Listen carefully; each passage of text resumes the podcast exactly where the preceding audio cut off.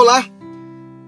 Nós estamos no nosso é, devocional, estamos lendo o Evangelho de Lucas, segundo a Bíblia, a mensagem.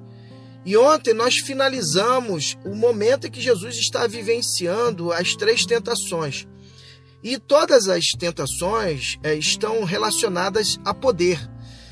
O poder de transformação é, das pedras em pão, o poder de exercer governo é sobre é, os governos, poder sobre os governos, e o poder de é, dar ordem aos anjos para que eles possam, de alguma forma, vir ao favor de Jesus.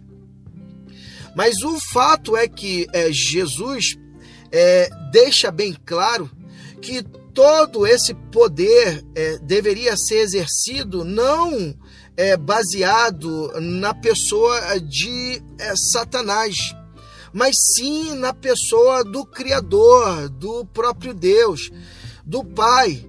Ali é, Jesus estava sinalizando a Satanás é que o relacionamento com o pai, o filho, o filho, o pai, é, deveria estar totalmente aglutinados a ponto é, de é, não ser colocado em xeque a proposta, o propósito de Deus. É, e Lucas prossegue na narrativa. Jesus voltou é, para Galiléia, cheio de poder no Espírito Santo. E a notícia de seu regresso correu à região.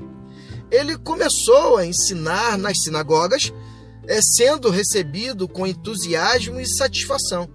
Ele voltou para Nazaré, onde havia é, sido criado, como de costume foi a sinagoga no sábado.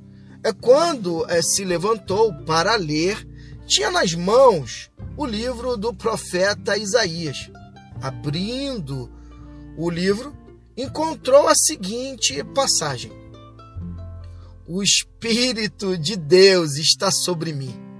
Ele me escolheu para pregar a mensagem é, das boas novas aos pobres, enviou-me para anunciar perdão aos prisioneiros e a recuperar são da vista aos cegos, para libertar os oprimidos e os indefesos, para anunciar: este é o ano em que Deus irá agir. Fechando o livro, devolveu ao assistente e sentou-se. Todos os olhares eram para ele. Então ele se pronunciou: vocês acabam de presenciar o cumprimento dessa profecia. Ali, Jesus estava deixando claro a sua messianidade.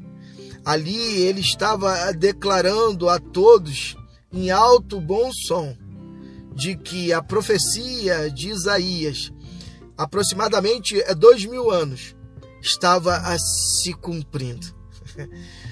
Que Deus continue ministrando ao nosso coração.